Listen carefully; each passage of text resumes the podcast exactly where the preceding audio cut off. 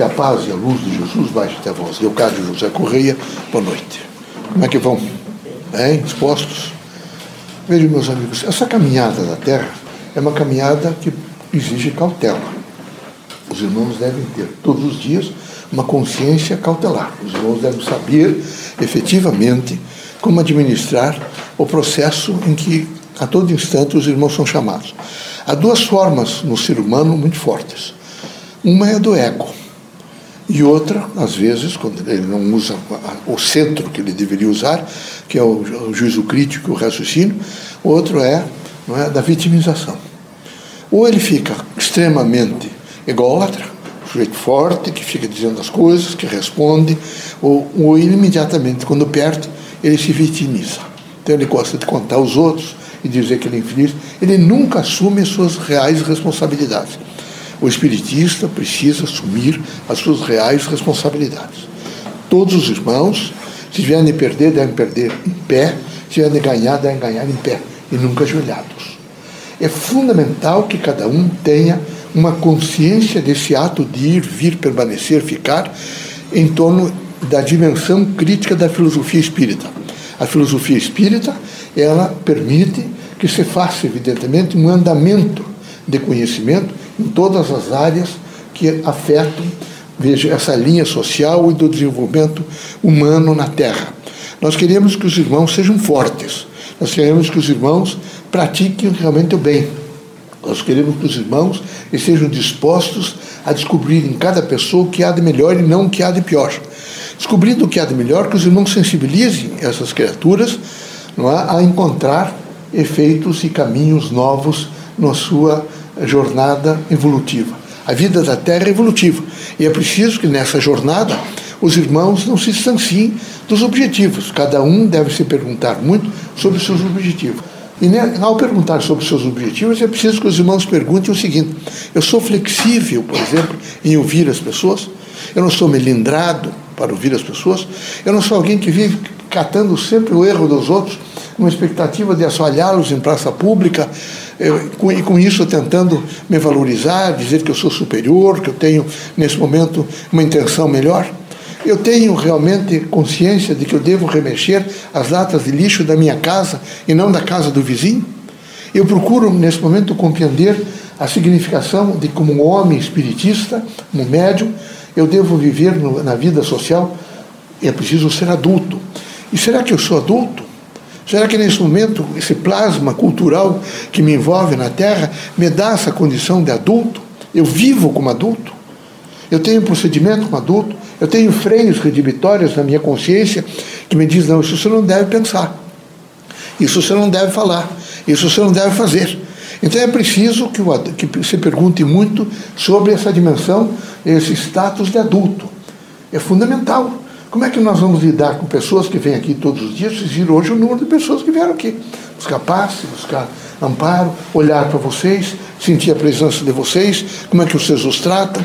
E isso tem que ser o adulto. O adulto que sabe comportar-se, o adulto que sabe, nesse momento, dizer sim, dizer não, o adulto que tem paciência, o adulto que é resignado, o adulto que diz não tem importância, amanhã eu vou começar tudo de novo. É fundamental, veja, alcançar um estágio adulto. Esse estágio adulto é o estágio de responsabilidade, coerência, espírito público, espírito de renúncia. Aqui tem valores que são postos imediatamente e que são muito frágeis. Então veja, você não, não você pode de maneira nenhuma imaginar que se faz amigo com fragilidade. Amigo se faz com responsabilidades. Amigo se faz com mandamento, evidentemente, de uma coragem que os dois lados sintam que ambos têm. Amigo se faz né, com complacência, mas complacência de dignidade e não de maneira nenhuma é, é, cooperação com coisas erradas. Amigo se faz, vejo, com pequenos ajustamentos. Eu tenho que me ajustar para entender e compreender, evidentemente, a diversidade do outro. Eu não posso querer que a outra pessoa pense igual a mim, fale igual a mim, vista-se como eu sou, estou vestido. Nunca. Eu, eu sou uma pessoa ímpar, diferenciada, como ele também é. Então eu tenho que ter paciência com todos. Para isso, eu preciso me autoconhecer.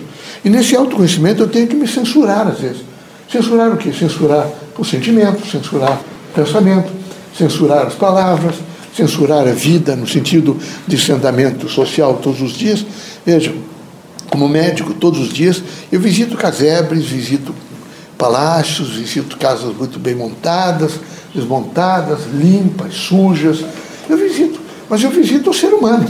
Lógico que eu constato aquele elemento, constato a desorganização, mas a minha grande preocupação é atender, às vezes, alguém que está ali. Quero dizer a vocês, por exemplo, que é uma lástima o alcoolismo, inclusive em mulheres. Algumas eu atendo durante o dia já debruçadas na cama, se a gente não chegar, quem sabe até faça um óbito, porque não consegue nem respirar. Porque tomam desde perfume até qualquer, até álcool. É o vício do, do alcoolismo. Álcool é destruição. Os vícios todos são destrutivos. Então é fundamental que cada um tenha uma visão crítica do seu, da, sua, da sua estadia na Terra. E nessa estadia na Terra, na diversidade que envolve comida, alimentos, o que, é que eu devo comer, o que, é que eu não devo comer, o que me faz mal. Vocês todos adultos já têm uma noção de responsabilidade referente ao corpo. Bom, se eu comer isso, eu vou ficar atacado, o fígado vai responder. Então eu vou tomar um pouco de providência. Agora, quem realmente não consegue e só tem o olhar e, quem sabe, nada sacia, está sempre procurando e procurando, ele tem dificuldade de renúncia. E o, o, mundo do homem adulto é de renúncia voluntária. O homem adulto forte é aquele que tem renúncia voluntária. É o doutor Einstein, é? Não é? É, é, Fleming, é, é, são todas as pessoas que realmente construíram e criaram elementos novos e beneficiaram a humanidade. São aqueles que produziram vacinas, são aqueles que construíram, são aqueles que escreveram, mas não foi fácil para eles. Que é uma coisa importante que vocês têm que saber.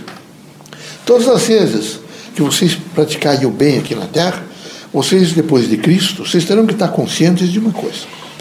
O bem dificilmente é pago com o bem. Dificilmente. Há pessoas que, em face do ego, todas as vezes que elas se beneficiam, elas querem imediatamente destruir quem as ajudou. Porque elas se sentem diminuídas diante de dizer aos outros ou constatar para os outros de que elas foram protegidas. Então, a todo bem que vocês fizerem, esperem todo mal que vocês não seriam capazes de pensar. A recompensa é iguaria rara, muito rara. Não é? A, a, a gratidão, não é? é assim alguma coisa que vem infinito, ínfimo, mas é justiça diária. E é preciso que vocês em nenhum momento se quedem. É preciso que aquele que está aboliu as outras coisas e assumiu as linhas críticas de Jesus Cristo no aspecto de um, de um, missionato, né? de, uma, de fazer o melhor, não fique não é, alterado, nem se angustie diante de qualquer injustiça. Ele precisa estar absolutamente forte para cumprir o seu dever, não é? com galhardia, com disposição, e para ele mesmo dizendo: Eu sou absolutamente forte. Os médios espíritas precisam ser corajosos, em qualquer circunstância. A coragem é um elemento de prova de uma personalidade, não é, que é flexível, mas que sabe administrar, não é, o contraditório da melhor forma possível. Que Deus abençoe vocês todos, que Jesus ilumine.